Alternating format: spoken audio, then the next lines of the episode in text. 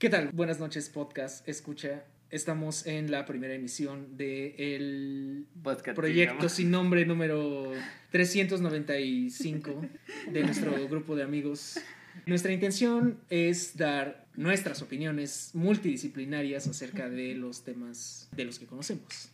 El día de hoy eh, intentaremos dar un discurso coherente de la literatura y el cine y aquí nos acompaña Mr. Pablo, que es licenciado en literatura, Alan, que es cineasta de profesión, la señorita por Rubín, que es también Sí, ya casi licenciada. casi licenciada, la señorita Mariana, que es Muy casi, más casi. más casi licenciada, Casi.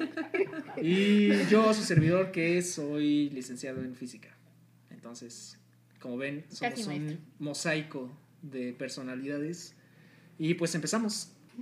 Estuvimos planteando como punto de partida las relaciones entre la literatura y el cine, en el Sí. sentido de hablar sobre las adaptaciones.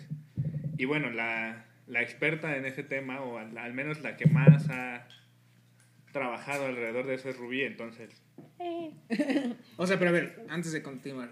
Adaptaciones en el sentido de existe una obra literaria original que va a ser llevada a la pantalla o El sentido evolutivo darwiniano, güey. No, no, no, o sea, más bien en ver todos esos matices, desde el punto de vista del espectador, por ejemplo, que siempre tiene esta visión comparativa del libro y la película, pero también desde el proceso de, de- de- del cineasta, de qué es lo que sí toma de la obra literaria, pero parte de ahí para otro tipo de procesos en donde ya la adaptación puede tomar otros caminos. Mm. Sí, justamente creo que es como cuestionar la adaptación, ¿no? ¿Qué, qué es o cómo se compone o cómo, ¿cómo, ¿A qué sabe? cómo se manifiesta? Sí. Sí, pues en ese punto, por ejemplo, yo eh, justo la tesis que trabajé en la licenciatura hablaba sobre eso. Y, o sea, varios autores, por ejemplo, un, un señor que se llamaba Sergio Wolf, que seguramente era blanco y europeo, él, él mencionaba que... Bien, Wolf. Bien Wolf. O sea, lo que él decía era que decir adaptación era como pensar en que justamente el ad- adaptar el libro, o sea, como que ese texto, el, el cine se tenía que adaptar al libro, o, o, que, o al revés, ¿no? Como si esta relación fuera justamente darwiniana y evolutiva. Y entonces lo que dice es, es que no, es que las relaciones que existen entre el cine y literatura, pues sí convergen en muchos aspectos, pero no es como que se adapte, como que tenga que caber el cine en la literatura o la literatura en el cine, sino que más bien, eh, o sea, tienen diferentes tipos de relaciones y entonces él habla eh, de la transposición, que es justamente como esta idea de, de transponer, como de trasladar un tipo de sentido, de significado a otro medio. Y pues no sé, hay, hay, hay diversos tipos de relaciones, pero por ejemplo yo no sé cómo sería al revés, ¿no? ¿Cómo sería que una película se trasladara a un libro? Hay ejemplos. ¿Sí? Por hay- ejemplo, hay hay, O sea, no sé si exactamente son transcripciones, pero por ejemplo, yo sabía que había una versión escrita de la película de, Titan- de Titanic. Wow. ¡Qué hueva! O por ejemplo de estas cosas como los fanfic, que Exactamente. como tal son eh, textos que se inspiran en películas o que toman ciertos personajes y ya es más una tradición literaria y no tanto... Sí, está, está el lado en el que las editoriales toman el éxito y, y regularmente sobre series o, eh, series o películas muy exitosas y las editoriales toman ese éxito para trasladarlo al libro y entonces usan incluso la misma portada, la portada que tiene a los actores bonitos. Es- Ese también es un ejemplo, ¿no? O sea, por esto ejemplo, sí, totalmente. eh, busque su libro favorito de series juveniles, güey, y de repente tienen una portada original así como hecha, bueno, pintada o algo así, y después de que pasa la, la película, la portada ahora es la cara de los actores, ¿no? Así es. Por ejemplo, este... Pues Harry pasó, Potter, pasó ¿no? con Pasó este, ajá, Harry Potter, pero también pasó mucho con Crepúsculo, por ejemplo. Pasó con El Señor de Crepúsculo, los Anillos, pasó con, por ejemplo... El Gran Gatsby. Ajá, todos esos. Pero eh, yo creo que el gran problema de la adaptación justamente es como ese, esa relación codependiente de uno tiene que ser como igual al otro. Yo creo que lo interesante de una buena adaptación, o para mí, es como romper como esos hilos paternalistas, maternalistas, como entre literatura y cine, sino que más bien entender que cada uno es un ente individual y que a pesar de ser una adaptación no tiene por qué reflejar exactamente lo mismo, ¿no? Porque pasó con Game of Thrones, güey, como que ves la serie y lees el primer libro y es al pie de la letra exactamente lo mismo, entonces también es como, ¿para qué lo leo, no? O sea, ya... Para la gente floja. Ya ni siquiera tiene sentido, ¿no? La gente Pero floja que no, le no- gusta leer. Pero, ¿por qué, por qué hay que desvalidar como eso también, no? Sí, sí. Yo No, creo o sea- que sería más bien como de, pues, Es, de- puede ser, puedes hacer una producción audiovisual basada en un libro y que no tenga que ver como con estas cuestiones de es que son flojos y no les gusta leer y no leen el libro y pues bueno, yo es- justo es- creo que es, es mi O sea- como un poco de... Yo creo, yo creo que eso pasa mucho cuando se busca comercializar el producto. Claro, más que- ¿no? Exactamente, ¿no? O sea, sí pasa como en ese sentido, porque justamente es una cuestión literal. Pero yo creo que una adaptación sí es cuando, una buena adaptación sí es cuando me baso en esto, pero voy a proponerlo hacia, o experimentarlo desde otros lados, ¿no? Creo que ahí es cuando se vuelve interesante, cuando no es una codependencia, que no niegas que viene de, pero no es. Y sí hay una gran diferencia en ese concepto.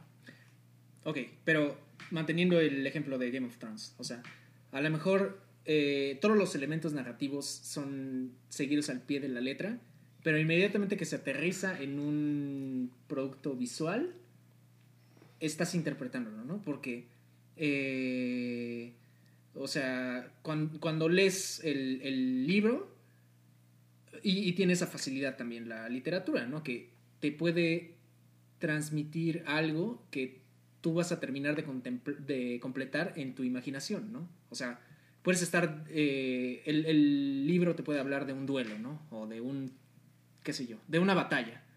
Entonces, solamente te da las suficientes pistas para que digas, fue una batalla, eh, fue una masacre, fue un, fue, o sea, fue- eran unos estrategas magníficos y no, o sea, eso, ¿no? Y en tu mente, en tu interpretación de qué significa ser un buen estratega, o qué significa una masacre, o qué significa que fue horrible. O incluso desde el momento en el que construyes el escenario. Exactamente, ¿no? Desde, desde el escenario y todo ese rollo, es, tú estás dando tu interpretación Sí, sí, sí. personal de cómo es el libro, ¿no? Pero en una serie producida por diversos intereses y desde la visión del director, estás aterrizando algo, ¿no?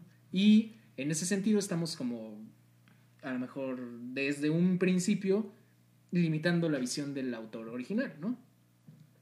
Es que yo creo que ahí precisamente hay algo muy importante, que por ejemplo los espectadores eh, cuando primero leyeron una obra y luego ven la producción, tienen expectativas justamente por lo que ellos imaginaron, por lo que ellos reinterpretaron y hasta cierto punto porque tienen cierta conexión o vínculo ya con el autor, sobre todo si estamos hablando de bestsellers que tienden a ser sagas, ¿no? pero al mismo tiempo hay que contemplar muchos otros aspectos, como por ejemplo, eh, hay escritores que entran en la dirección de la película y entonces Claro. quizá pueda respetarse todavía cierta visión de la obra, pero eso ya es como que muy al margen.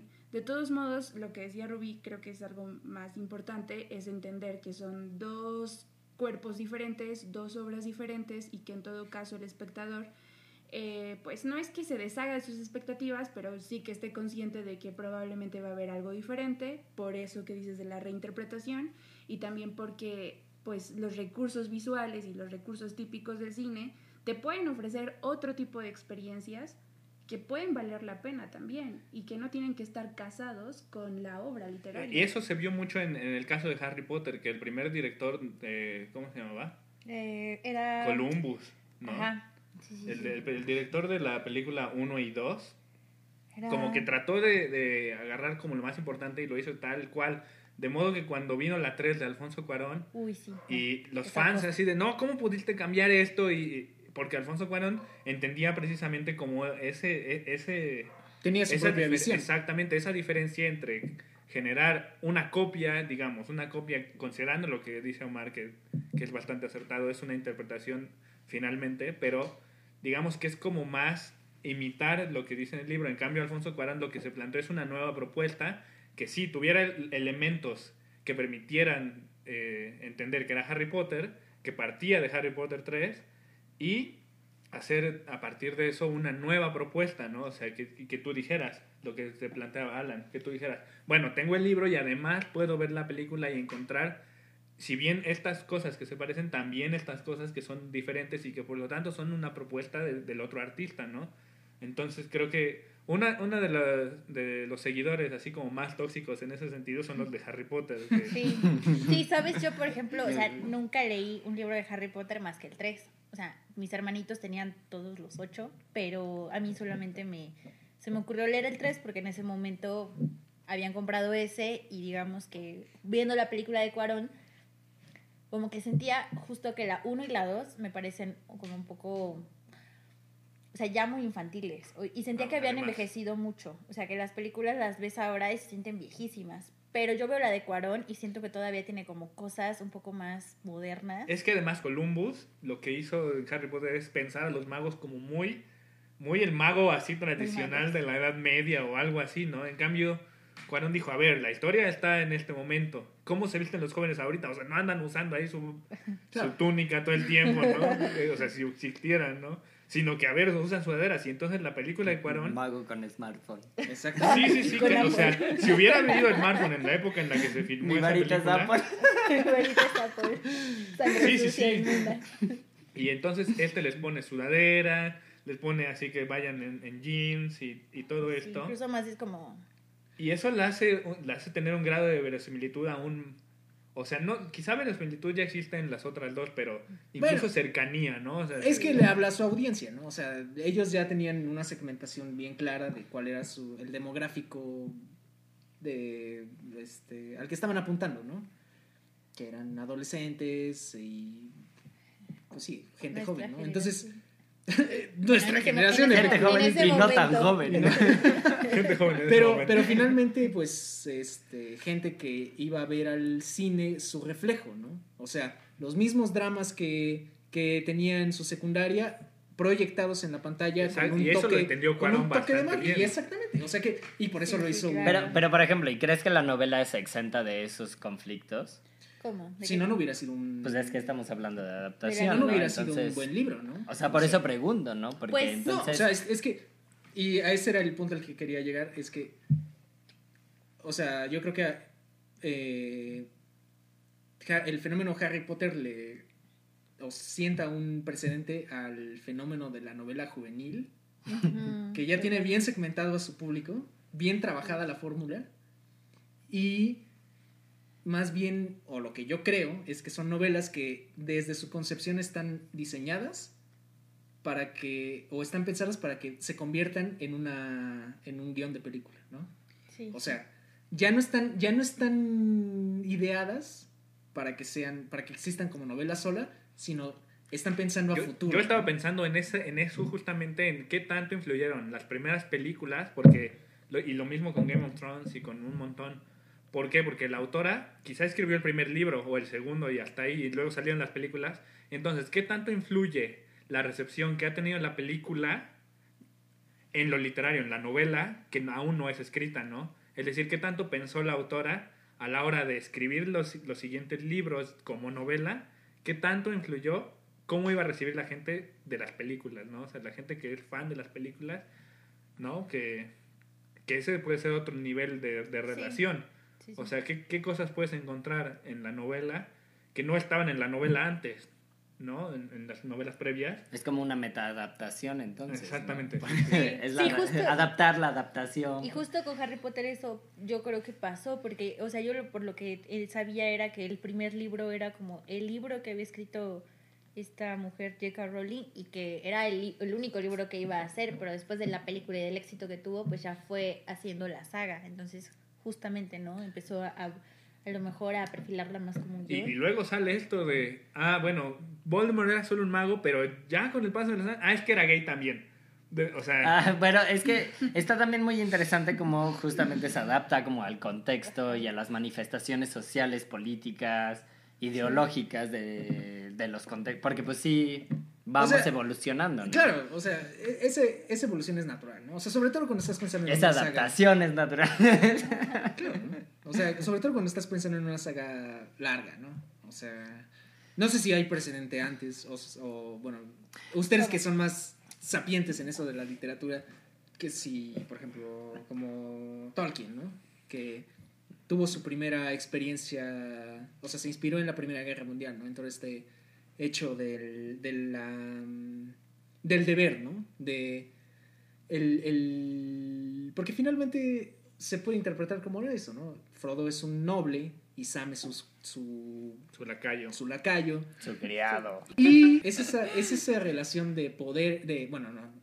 Finalmente de poder, pero de lealtad hacia el... Poder el- afectivo, que es lo peor, güey. Pero es que se traduce, ¿no? O sea, se traduce, o sea, es casi hasta erótico, ¿no? Es, Pues por eso es poder afectivo, güey. O sea, es voy a dar todo por mi señor porque lo amo, ¿no? O sea, voy a cumplir, aunque me lleve al infierno. me lleve la verga. Al infierno en la tierra que es Mordor.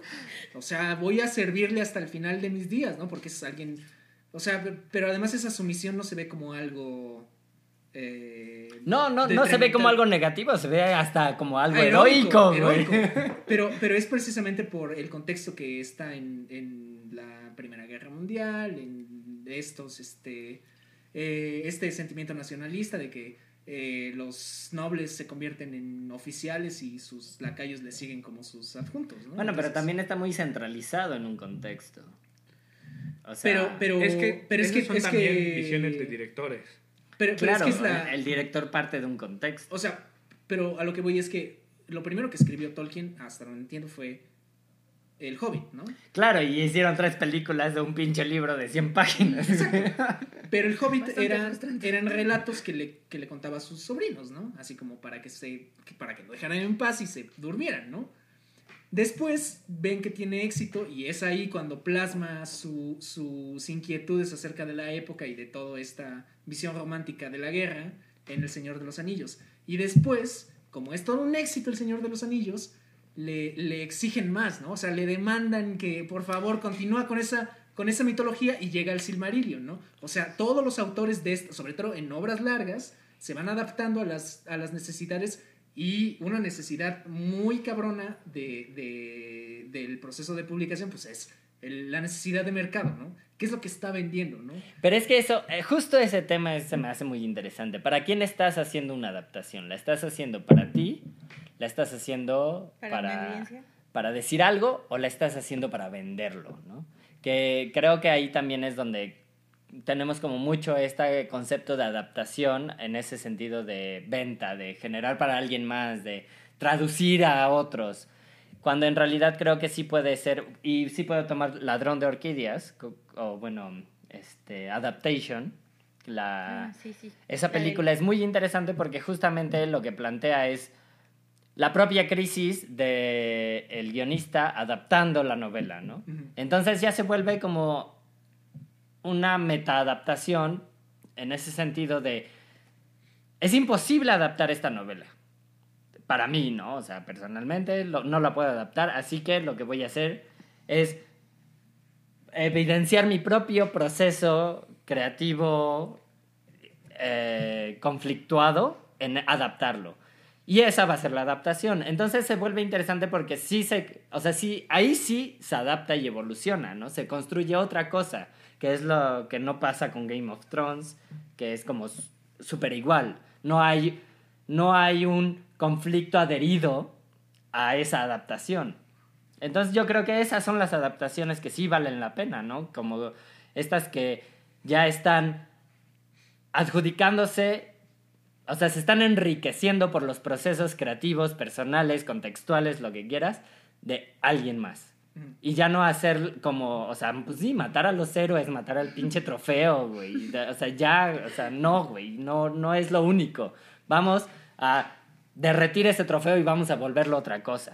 Creo que ahí es cuando se vuelve interesante. Claro, Sí. o sea, y no es que el, el- el que esté adaptando no piensa en el público, simplemente que incluso está pensando en otro tipo de diálogo que establecer con el público.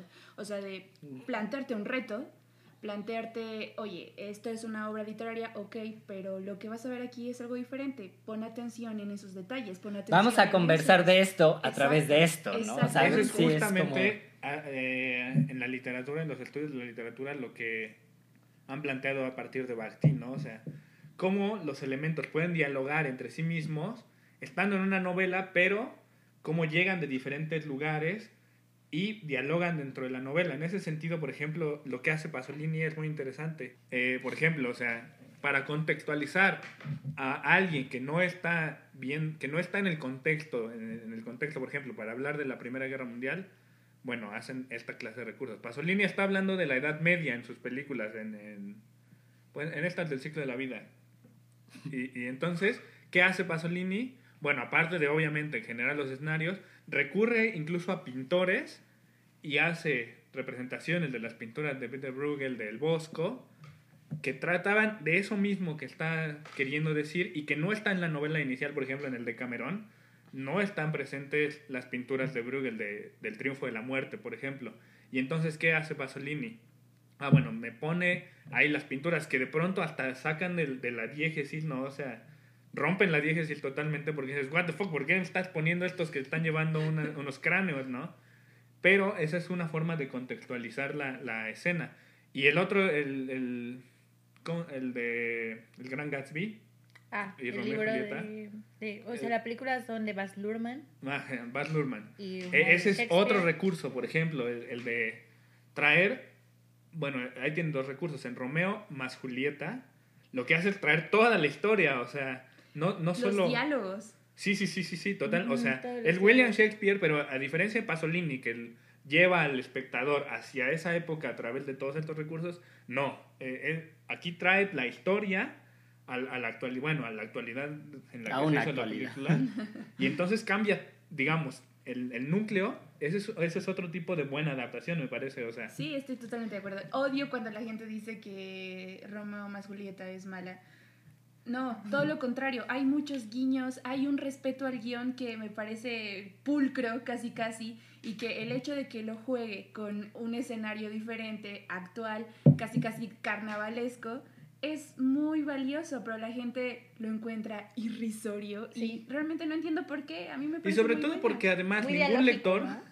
O sea, Sí. ningún lector actual, a menos que sea así súper, incluso ni siquiera los que estudian en la época de William Shakespeare, así de lo más, ninguno podría entender, ninguno podría entender totalmente No la obra como eso. la entendían en ese entonces. Entonces no tiene ningún sentido exigir eso, o sea, la, la parte de Pasolini es como, bueno, lo intento a, a través de estos elementos, pero en- precisamente el, el hecho de tomar los elementos habla ya de un observador posterior, es decir, de un observador que no está en ese momento y que puede recuperar estos elementos para hacerlo.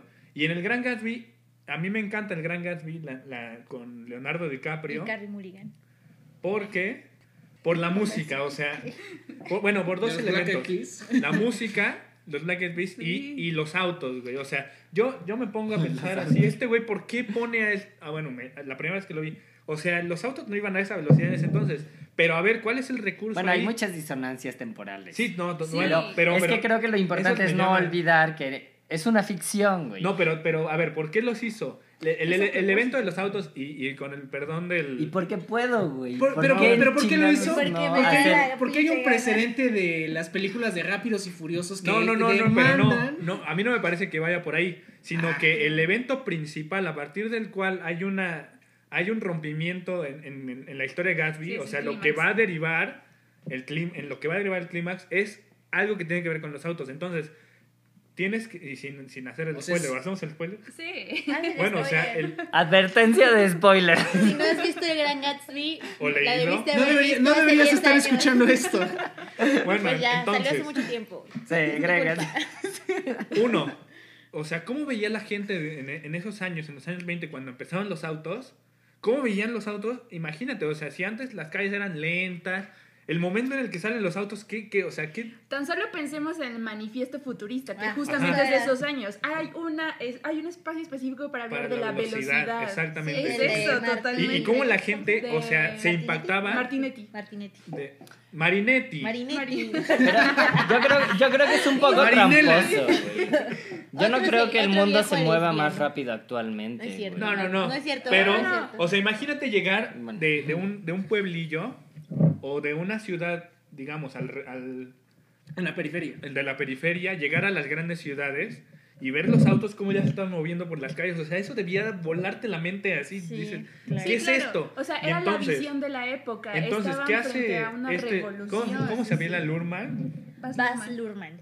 Y ¿Qué que ha hace? hecho otras películas. Pues bueno, si, si el momento cumbre del Gran Gatsby, o sea, el que va a derivar en todo este desastre que es la tragedia de Gatsby, es el momento en el que atropella a, a esta mujer, entonces hay que, desde el principio de la película, hay que ayudarle a entender al, al espectador que el auto tiene que ser así, el- eh, o sea, ve, ve, eh, ve este auto, hasta es amarillo, bueno, ese es un recurso del, del autor de... ¿Cómo se llama? Se me fue el Este, autor. Scott Fitzgerald. Scott- Fitzgerald. Francis Scott Fitzgerald. Ajá, y O entonces... sea, pero a ver, explica. O sea, en el, en el.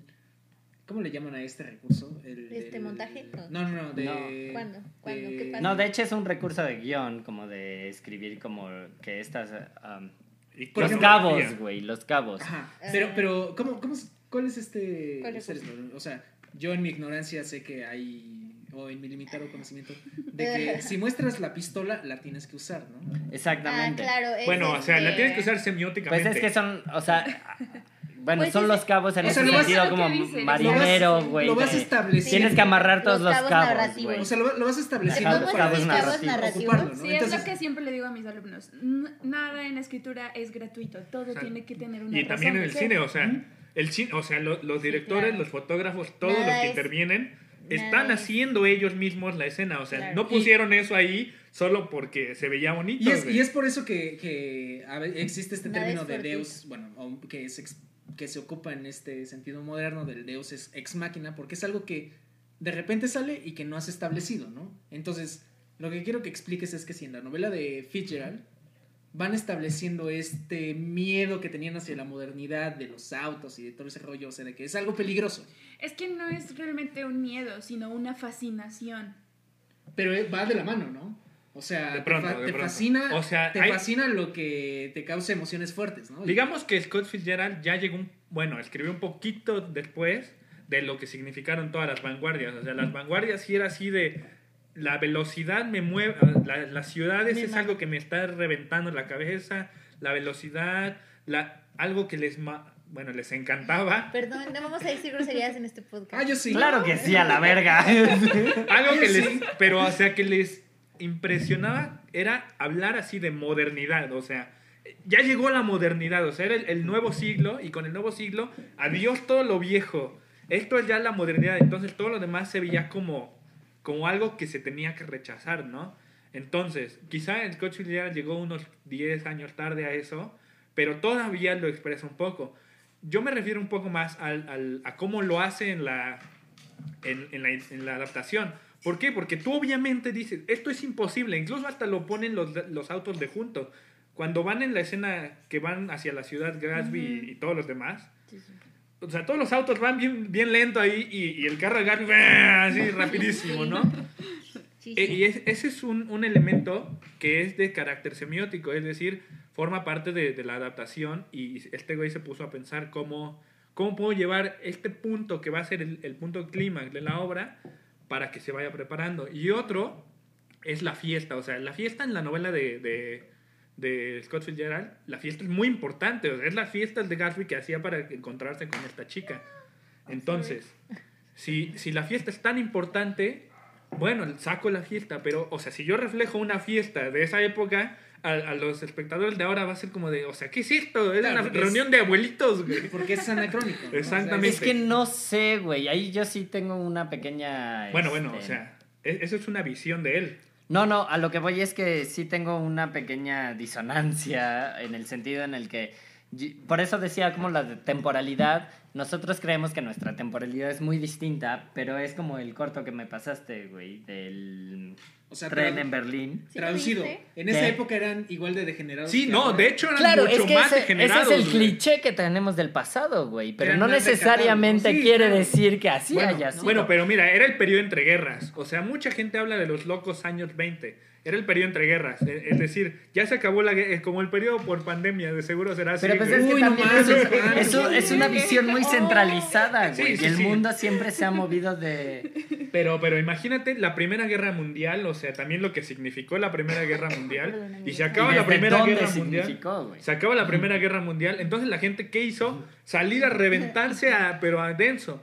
Y sin embargo, obviamente, el, el- el concepto de reventarse no era lo mismo. Entonces, hablo de la adaptación de ese concepto de reventar en una fiesta, cómo lo trae a, la actualidad. Y entonces escuchas a, a Fergie, a Will.i.am con su electrónica, eh, pero, o sea, mezclando la música Charleston, la música Solo faltaba soul, Strillex ahí. Pero casi, casi, o creo sea... que casi, casi, ¿eh? Casi, casi. Muy Y la fiesta, muy poquitos de los extras o incluso de los protagonistas bailan así como el Charleston, como se bailaba en ese entonces. Ajá, pero no, sí. todos están saltando como si fuera un antro de, de ahora, ¿no? Pero sí Entonces, hay algunos que bailan como. eso poquito, forma parte de- no de- Es la estética, que fusiona. Hay una Es que, a ver, por eso digo que hay que entender que al fin de cuentas también es una ficción y que es, o sea, y todo es una ficción, a ver, La todo, historia, Totalmente, la Exactamente, es un. O sea, eso, Lo- lo que, eso digamos- es una adaptación, apropiarte del discurso, de la temporalidad, del lo hacer- que sí, quieras sí, sí. y hacerlo como tú lo sientas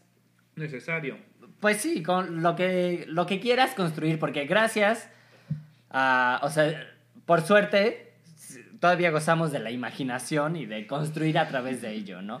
Y la imaginación no tiene que tener coherencia, no tiene que ser históricamente correcta, no tiene que ser, Mm.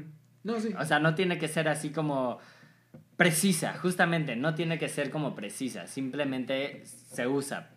Se usa en pro de cómo tú quieres contar tu historia, cómo tú la entiendes, cómo la interpretas.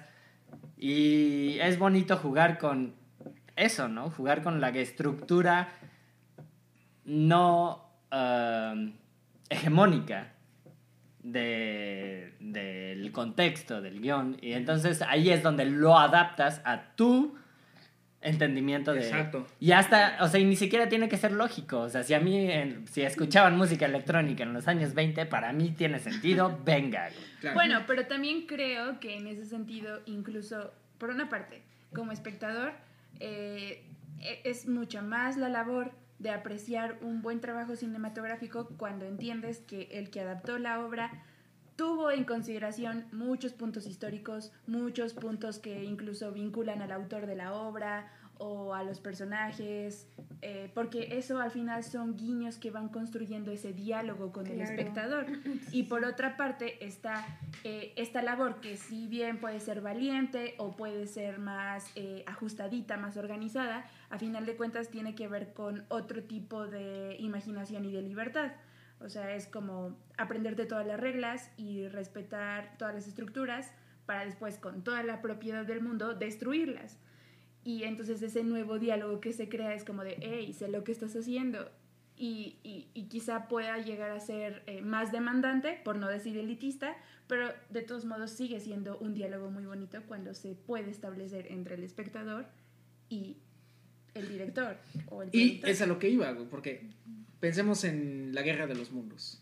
O sea, la, original, la novela original se creó en el punto máximo del imperialismo inglés, ¿no? Y hasta donde entiendo fue como una advertencia sobre qué es lo que sentían los pueblos eh, dominados por el imperio inglés, ¿no? Así como un, un este, invasor externo llega y con tecnología de otro mundo te domina, ¿no? Hubo una adaptación así como de... Bueno, no estoy seguro de cuándo fue la primera adaptación. Bueno, el- 2000 y algo, ¿no? No, no, no. La, la, La primera la vez. sorprendente fue esta que de la radio, ¿no? Ajá, claro. Que Ah. causó mucha paranoia. Que o sea, que la empezaron a leer y la Ah, gente sí. la, Ajá, la eso, tomó ¿no? como... Ah, sí, Pero. Pero, el mismo por Pero, ejemplo- pero, autor pero me gustaría hablar, por ejemplo, Pero eso no de- es una adaptación. de cómo la temporalidad el autor era el que estaba... de cómo la temporalidad eh, esculpe la interpretación que se le da a la obra, ¿no? Porque en precisamente esta, la última adaptación que fue la de 2000, ¿qué? 2011, 2000, con, Sí, sí, con, con este. Tom Cruise este, ajá. y, y esta niña gritona Sí, la. insoportable. este, ¿Cómo se llama esa niña gritona? Dakota Fanning. Dakota Dakota, Fanning. güey, esa mera. Esa mera. Dakota de la gritona Fanny. O sea, si, si, la, si la novela original era un, una fábula como eh, de advertencia, esta adaptación pasa después de esta paranoia que existe con un poder eh, eh, extranjero, ¿no? O sea, que vengan a conquistar Claro. y a quitarnos la libertad y este discurso así como... Pues es que es muy nacionalista. Sí, sí, Pero sí. además se ve claramente con uno de los diálogos de esta niña que dice, son los terroristas, o sea, y explícitamente lo dice, ¿no? Son no tuvieron, no tuvieron ni la menor... eh, Güey, pero es que como. Ni, ni en el menor reparo de, Es que cómo de puedes pedirle su discurso. a... Yo, o sea, creo que es complejo en el nivel de, ok, vamos a intentar como empatizar con los terroristas, güey.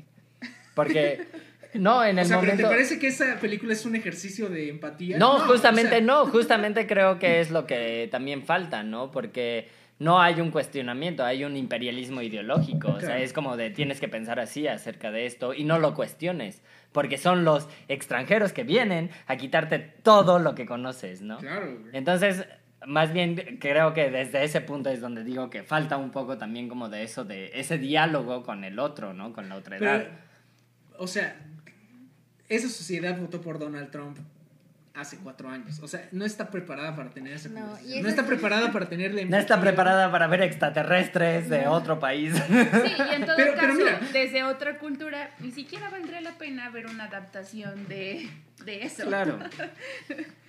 Pues eso es, o sea, es como cambia dependiendo del contexto histórico en el que estás, ¿no? O sea, Claro, desde dónde lo lees y cómo lo lees.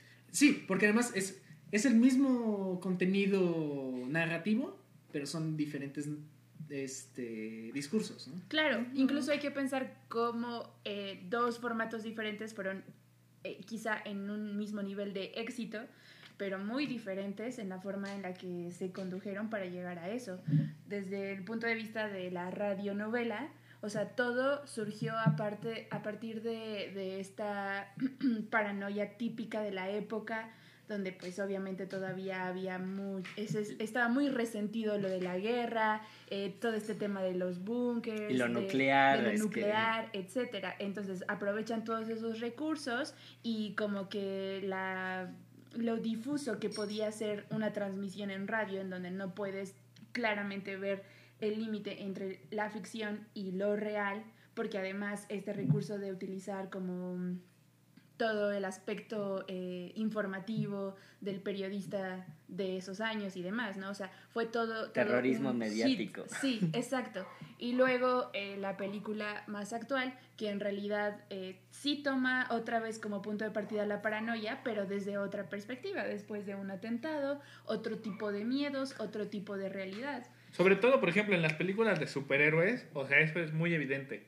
La- los cómics, los superhéroes originales, iban contra los nazis, ¿no? O sea, Iron Man, eh, y, y en cambio... Capitán América. Capitán América, perdón. Güey. En cambio ahora Iron Man y estos güeyes, ¿contra quién van? Con Güey, los rusos. pero a ver, a ver, no a ver. solo contra los rusos, Irak. contra los... Sí, sí, sí, o sea, Pero contra es que tampoco, tampoco podemos decir que hemos progresado mucho. Star Wars sigue siendo esa guerra contra los nazis, güey. Es totalmente esa guerra contra los nazis Sí, de si tuviéramos que un ya peso un por cada guiño contra la Guerra Fría, sería como de wow. y estadounidense aparte, Y o sea, también por- como este conflicto western que tenían así como de, pues vamos a hacer todo al margen de la ley, no sé. Algo sí que creo que puede ser algo muy cagado y que creo que va un poco ligado a la adaptación son los remakes.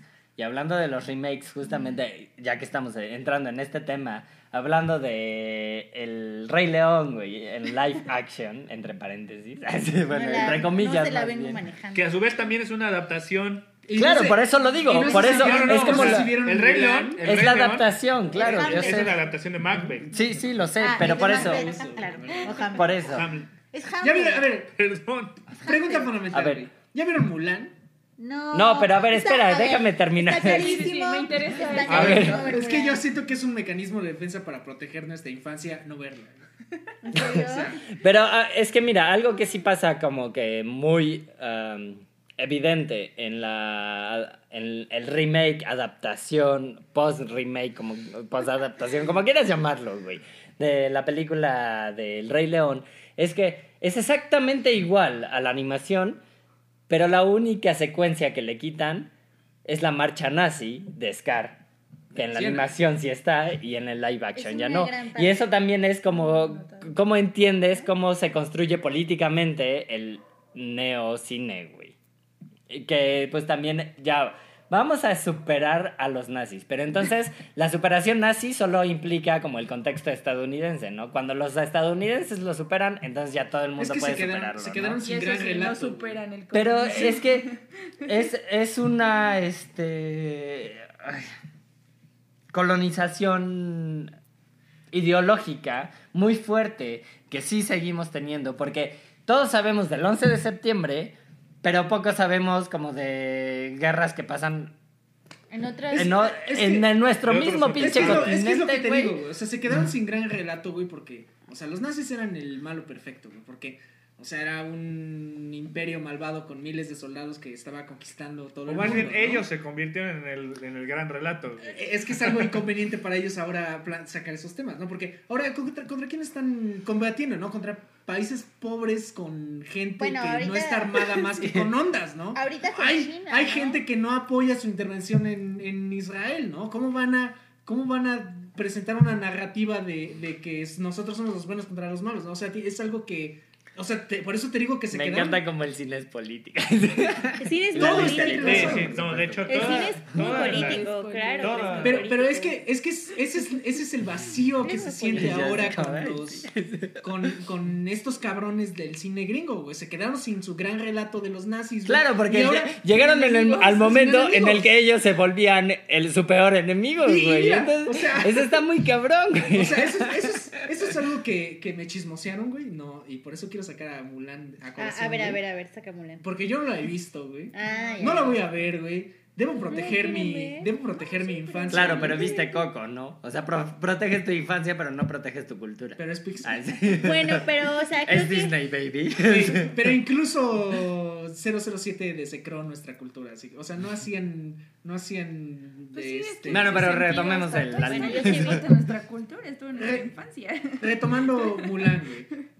No sé, no la he visto. Si es un meme, a mí me parece muy divertido, güey, que en algún momento de los créditos Disney le agradece al Partido Comunista, güey, chino, güey, por permitirles grabar en China, ¿no? Porque obviamente no les van a dar, o sea, las cosas en China están muy restringidas, ¿no? Entonces, obviamente si si filmaron allá, pues lo tienen que hacer con el con el visto bueno del Partido Comunista, pero imagínate a Nixon así que mandó a morir a miles de estadounidenses a Vietnam, a Camboya, a Corea, güey, se o sea, ni siquiera pueden ser congruentes con sus valores, ¿no?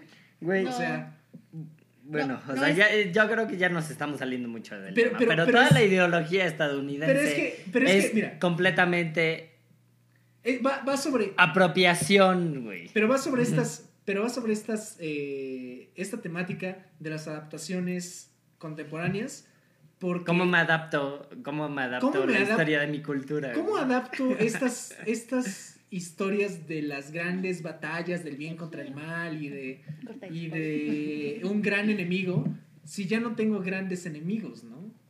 O sea, si ya no tengo... Claro, a- cuando. eh, Por si eso no digo que yo me vuelvo mi nazis, propio enemigo, güey. Si ya no tengo a los nazis... si ya Nadie no- tiene ya el poder que O sea, yo tengo, ya- entonces ni yo si- tengo que volverme mi propio Ya ni, enemigo. son, ya, ni, ya ni pueden echarle la culpa a los, a el los de, "Ah, caray, soy comunistas porque le agradecen al Partido Comunista Chino, ¿no? O sea, y es, y es los, son los pinches vicios del capitalismo, ¿no? O sea, se quedan, o sea, se, se ponen la misma soga en el cuello porque se quedan sin sus relatos fundamentales, ¿no?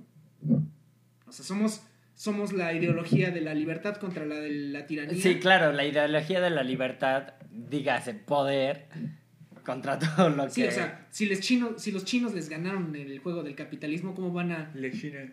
Es que eso Los está, chinos. es lo más cañón. Los chinos. Como ellos les ganan, pero además, digo, ya nos estamos saliendo mucho del tema. Sí, claro, adaptación. Pero Sí, ya sí. Adaptación. Pero perdón. justo también tiene que ver, porque es mucho la, la perspectiva que le imprimen a su cine, ¿no? Como es Hollywood. O sea, uno de repente ya, o sea, que, no sé, creo que eh, también en, en los ciclos de cine, no hemos visto muchas películas, pero de repente puedes ver ya fórmulas de Hollywood y cómo son sus discursos. Son súper imperialistas, neoliberales. eh, defienden la libertad, pero no es una libertad y, y pareja para todos, ¿no? Es como la libertad de un solo grupo de personas y creo que ahora ya se, se está, o sea, el mundo se está dando cuenta también justo por, todo, por todas las plataformas que ya hay.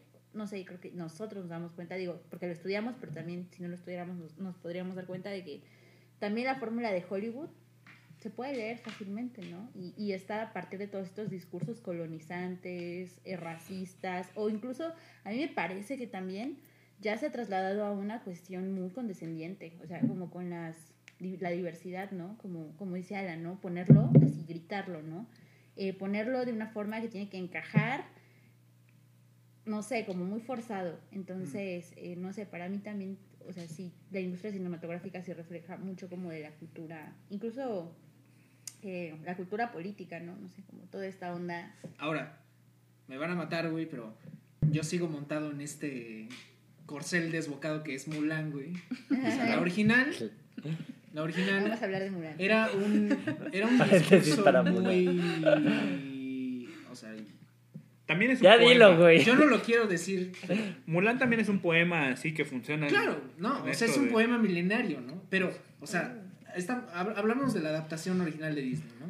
Pero era- era, un, Original. era una narrativa muy feminista, ¿no? Quiero creer. O bueno, Por favor. Bueno, a ver, era feminista para los noventas. En el sentido de que, a ver, Güey. eh, se burlan, se burlan del personaje a la hora de, de poner Mi O sea, chica no es la razón, todas estas canciones sea, de hombres de acción y no todo estoy- eso, no son una burla, De la son una masculinidad burla de la masculinidad. Sí, pero sí, no sí. estoy diciendo Pero, güey, una- es que es como la feminidad traducida desde el machismo, güey. O sea, porque todas las perspectivas devienen desde lo macho. Claro. O Sí, sea- sí, sí, sí, sí, sí. Yo tengo, yo... Y, y si digo, si me vas a decir no, que no, es no. como de los pinches. Ok, güey, es de los el 90, feminismo empieza desde los 60, No, güey. así. No, sé. claro, claro. Es o sea, complejo no, es, no es feminista, pero- feminista. O sea, es, digamos, femini... A ver, es que sí es cierto que hay ciertos, ciertas voces como Netflix que emplean las luchas, o incluso los partidos políticos, que emplean las luchas que empiezan a surgir a su favor, güey, totalmente, o sea... Yo creo que entonces, mucho de eso es el, Disney- problema, el problema del progresismo. Disney lo que está haciendo es, Sí, sí, se sí, dio cuenta de que esto ya venía y empieza a preparar.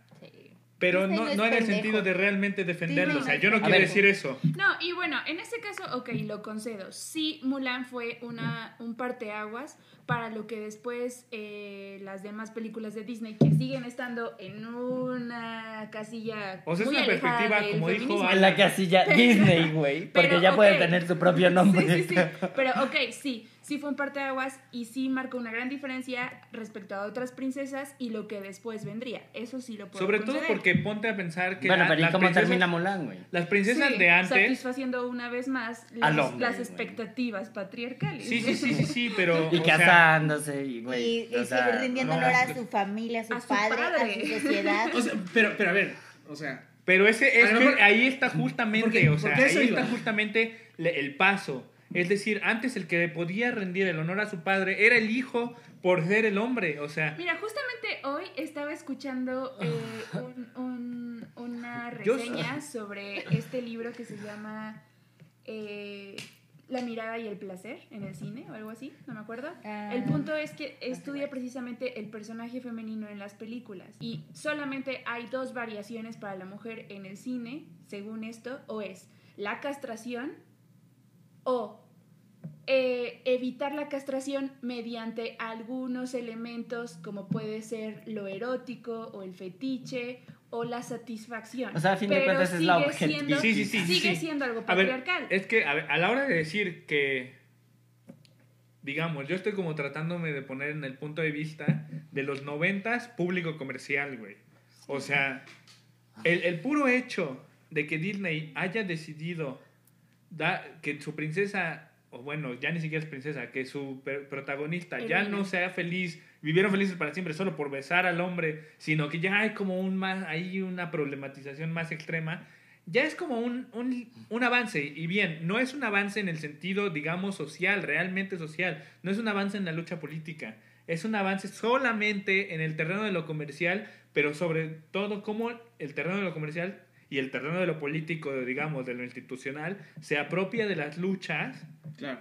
para, para emitir discursos que no le interesa el discurso, lo que le interesa es vender. Comercializar, güey. Exactamente. Claro. Y justamente. O sea, estoy- estoy- Pues es lo que está pasando con Netflix. Estoy, Sí, sí, pero- sí. pero- pero- o sea, yo saqué esto a colación, güey, porque Pero o sea, no con todos sus errores, con todos sus, con todos sus fallas, con, to- con todas sus Zonas desecraciones, sus zonas grises del discurso original feminista, ahí está Mulan y fue parte importante de mucha gente, ¿no? O sea, para cuestionar, como un primer paso para Esa- eso es exactamente, o sea, mucha Ahora. gente, no mucha gente se Ahora. está pre- preguntando, a ver, ya me tengo que cuestionar de, de cero a, a todos, ¿no? Sí, sí, Entonces, como un Pues es- es- amortiguador. es- A ver, yo creo, yo creo, es que yo no creo que No, sea un no. amortiguador, más bien yo creo que se dieron cuenta que el contexto ya se lo estaba cuestionando tanto que Era adaptaron su propio discurso ey, ey, Sí, cuidado. pero, pero mira, a eso, güey. O sea, Que no es lo mismo, no me importa, güey. Porque yo,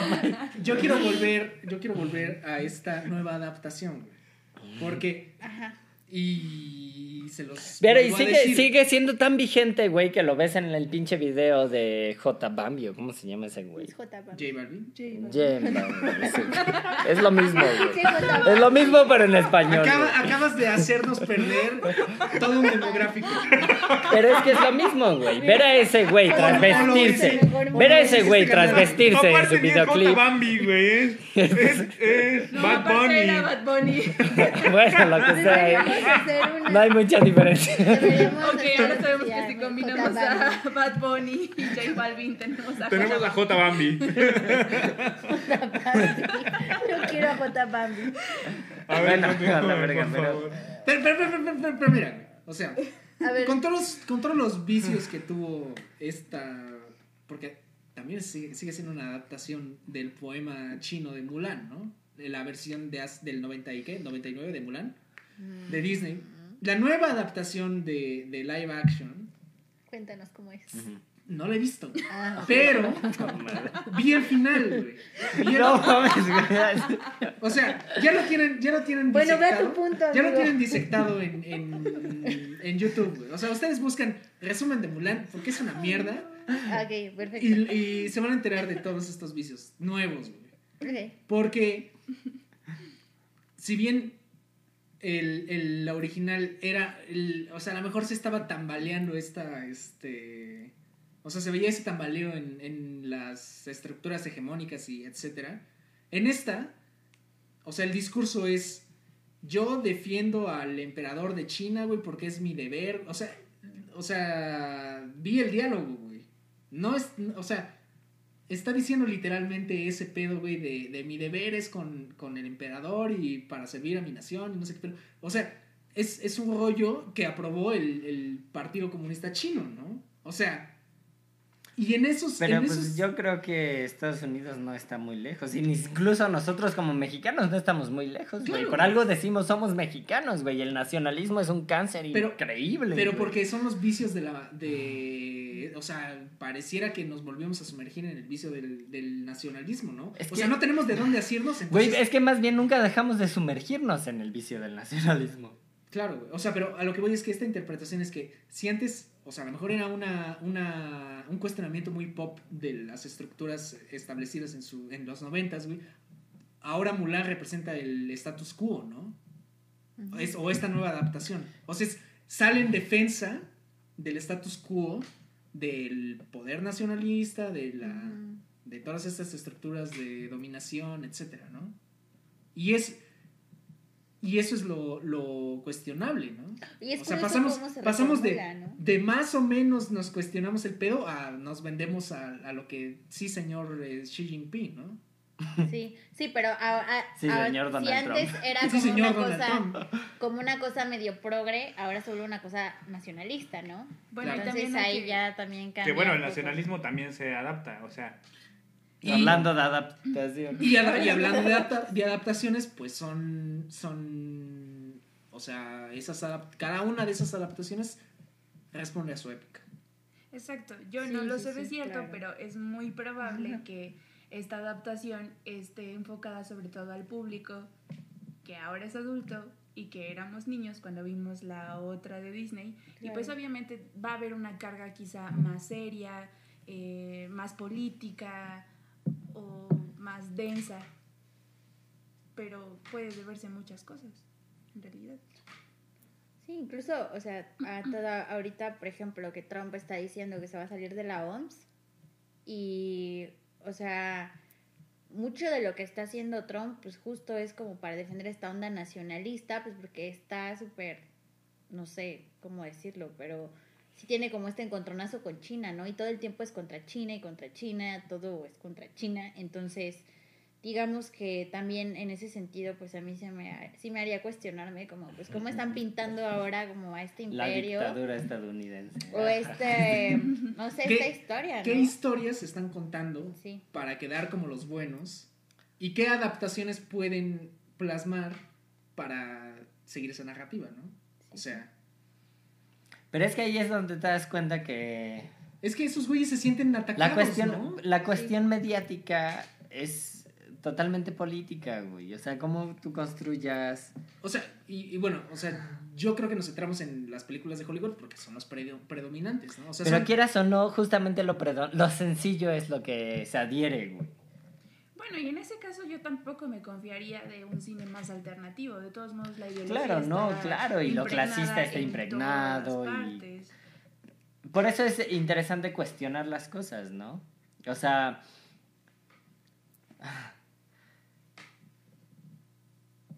Bueno, es, es que, es que pienso en un documental que sé que nadie ha visto, pero... El de Intimidades entre Shakespeare y Víctor Hugo. A fin de cuentas es una adaptación, güey. Es que es una adaptación, güey. Pero es muy interesante porque... No quiero hacer spoilers, pero la empatía... Tú échale, güey. La empatía rompe un poco las fronteras en el sentido en el que sí te hace ver un cierto un lado humano de algo completamente catastrófico. Y podría caer en el romanticismo en la primera parte de la película, pero después sí se vuelve como crudamente verdad. Entonces es como el romanticismo contra la verdad cruda.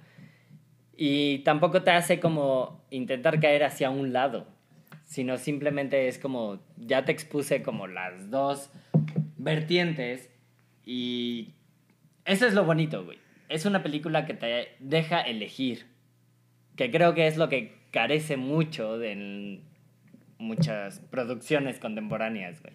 Nadie te deja elegir. Bueno, pero por lo Se que te- tú dices, hay aquí dos diálogos que convergen. Y que Exactamente, entonces también eso es lo interesante, hacer que, el o sea, que las cosas dentro de sí mismas dialoguen y cuestionen, ¿no? Y pues ya tú sabes, en, o sea, y no es un final abierto, que es como el cliché súper como estúpido de esto, ¿no? O sea, más bien es como de todo lo que estoy construyendo es para que te cuestiones las múltiples vertientes, que es como lo que decía hace rato un poco con el, bueno, ¿y qué pasa cuando quiero tener un poco de empatía por los terroristas, no? Que bueno, es un poco extremo y no, de cierta forma, ¿no? De Pero hecho, esto me es controversial. mucho- Es controversial, sí.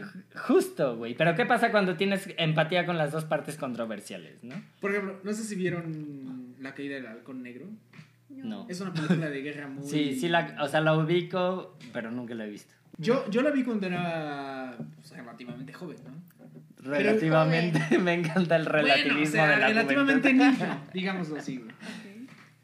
Pero, o sea, obviamente ya cuando crecí la volví a ver y dije, güey, qué asco, ¿no? Es una pinche película súper pro, este, militarista estadounidense, ¿no? Pero la primera vez que lo vi, yo no veía el, o sea, ese discurso de que los pinches gringos, o sea, ay, pobres soldados, están, o sea, los están matando y, y solamente quieren hacerlo correcto. O sea, yo lo que veía era a los somalíes que estaban matando a estos culeros, ¿no? O sea, porque iban como, o sea, estos culeros tenían helicópteros, tanques y, y equipo así súper avanzado y esta pobre gente... Y aún así estaban perdiendo, ¿no? Y este, pero, o sea, yo veía su valentía, ¿no? O sea, como era, era gente que apenas tenía que comer y apenas tenía con qué armarse y estaban enfrentándose a un pinche ejército del futuro, ¿no?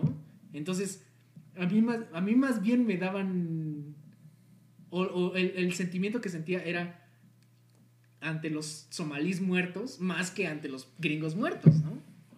Y esa es una, esa es una postura bastante controversial, ¿no? O Bueno, sea, para, para ir cerrando, ¿alguna idea que... Sí. eh, En bueno, conclusión. Para empezar, esta parte justamente de una lectura ingenua y luego ya una más cargada de referencias es algo que se puede dar en esa evolución entre una obra literaria y una adaptación, ¿no? O sea, justamente lo que dice Omar, eh, la primera vez que tienes un encuentro con una historia, puede ser que por esta experiencia sensorial ni siquiera eh, puedas asociar realmente con todas las posibilidades la historia, pero eso no le quita valor, quizá incluso por ser más ingenua es mucho más valiosa porque es muy auténtica. Eh, una adaptación siempre va, va a tener de por medio una carga mayor de ideología, eh, más interpretaciones, eh, otro tipo de referencias, contexto, todo lo que dijeron, ¿no? Entonces, a final de cuentas, son dos obras diferentes, eh, deben tener tratamientos diferentes y eso no implica que alguna sea mejor o peor, sino que es cuestión de saber encontrar los detalles y la belleza en cada una de esas obras. De acuerdo. Bellas palabras, Mariana. Ya digo, sí. Quiero llorar. No, esto estuvo muy padre lo que dijo mi amiga. Pues, o sea, yo, yo, no, en serio, es que es muy inteligente. Pero, claro, o sea, sí también esta, este, en este caso las adaptaciones nos muestran como también desde qué perspectiva vemos, ¿no? Como el hecho, o sea, cómo ahora lo percibimos y qué cosas se nos habían escapado o no les habíamos dado como esa importancia en el pasado. Y creo que eso está como bien curioso también como de la literatura, como eh, no sé, o sea, en el caso de estas adaptaciones que digo, parten de un texto muy viejo y se, o sea, puede haber como una versión en una época y luego se siguen actualizando y se siguen reescribiendo y se siguen viendo como desde otra perspectiva. Y a lo mejor ya, este, no sé, pueden hablar de cosas totalmente diferentes, pero todavía como un poco acercadas como a esta obra original y creo que en ese sentido, pues sí se vuelve como algo súper bajtiniano y este este sentido dialógico pues sigue perviviendo y, y es algo como bien padre de ver que, que pues es, es como una manifestación en el lenguaje, ¿no? Al final el cine también es una manifestación de cómo nosotros eh, seguimos manteniendo ciertos discursos y ciertas narrativas, entonces es una ventana también como a entender nuestra historia y pues también entender que quien la cuenta, quién es quien la cuenta y cómo la cuenta ahora, ¿no? Entonces sí, yo, yo creo que es, es como mi punto, ¿no? Siempre estas reescrituras y estas adaptaciones pues nos muestran también un modo en el que de repente pues cierto cierta eh, parte de, de un sector puede puede opinar o puede tener una postura con respecto a un hecho. Y, y creo que eso pues sí habría como que reflexionar. Y ya. Ahora baby. Bueno, ju- justamente como sumándole un poco a esta idea de quién la cuenta, cómo la cuenta, yo le sumaría para quién la cuenta, ¿no? Que también es importante, no siempre se lee de la misma forma, o sea, no siempre se produce de la misma forma, teniendo en cuenta a quién se lo vas a mandar, que justo creo que por eso a mí me gusta lo experimental, ¿no? En este sentido de no busco contárselo a nadie y que se cuente solo. Que bueno, no deja de ser político, no deja de ser contextual, no deja de ser como... O sea, no, no deja de ser un proceso. Pero sí creo que es interesante que no, no busque como finalidad el a quién le voy a contar, sino como el proceso primordial de de contar. qué estoy contando para entenderme, entender a mi contexto, o sea, como explicación propia que puede ser compartida. Eh, pues sí, hay que, hay que ser muy precavidos con quién hace la adaptación, ¿no? Porque de la misma forma que una obra como relativamente... O, o, o sea, que se puede utilizar la narrativa de una obra original para dar un mensaje así de odio y todo ese pedo, también se ha dado la vuelta a eso, ¿no? O sea, reinterpretar una obra para darle un mensaje nuevo, ¿no? Más... menos nefasto, ¿no? Y... Pues eso, o sea, siempre ser críticos y cuando se hable de una adaptación, es bueno siempre remitirse al material original, ¿no? O sea, es como a veces engorroso, pesado, como hacer todo el trabajo de investigación y ese rollo. Pero, o sea, y, y- y no, solamente es un, eh, no solamente es una cuestión de la adaptación, ¿no? Sino también de la inspiración, ¿no? O sea, de dónde se inspiró el autor para jalar todo su material, ¿no? Como, por ejemplo, estas referencias que hacían a los cuadros en estas películas, ¿no? O sea, tanto qué dice o cuál es la interpretación de la, de la pintura, por ejemplo, y qué sentido se le quiere dar a la, en esta interpretación, ¿no? Por ejemplo, yo me podría remitir a, por ejemplo, Los Niños del Hombre, que Mm, Cuarón claro. ocupa muchas pinturas y muchas esculturas. Por ejemplo, la Pietà, cuando el- un terrorista, además, un, un terrorista que está en estos este, campos de concentración en Inglaterra, su madre lo está cargando, ¿no? Como en la misma pose que la, que la Pietà, ¿no? Y. O sea, ¿qué interpretación le das, no? O sea, es, es algo muy contrastante, pero. eh, o sea, si en este ejemplo específico, o sea, si nos vamos específicamente a, al, o sea, no solamente a la escultura, sino a qué imagen está evocando, que es la de Cristo muerto después de ser bajado por la, eh, de la cruz, pues era un rebelde, ¿no? Era un rebelde que acababa de morir a manos de sus opresores, ¿no? Y, en- y ese, es, ese es el verdadero... Mensaje. Ese es el verdadero mensaje, ¿no? O sea, utiliza una imagen famosa para dar un mensaje que está en el trasfondo y que su mensaje sea más poderoso. Una creo yo. alusión. Exacto. Es una ilusión Alusión. ajá. escondida, escondida. ¿no? Escondida, claro. Entonces, pues sí. O sea, siempre hay que remitirse a las. Y, escarbar, ¿no? O sea, llegar hasta las últimas. eh, sí, hasta el, hasta el fondo del asunto, ¿no? Creo yo. A mí me parece que las obras sí pueden ser independientes y sin embargo, al tratarse de obras que, que hacen ejercicios inter- intertextuales, intertextuales en el sentido, digamos, amplio de la palabra texto, eh, discursivas también. Ahora. podemos decir que, que el hecho de, de, como dices, remitirse a las obras externas también enriquece y la obra, eh, eh, digamos, una obra está completa, ¿no? Aunque no, aunque no vayas a, las, a, la- a lo que es, es externo a ella.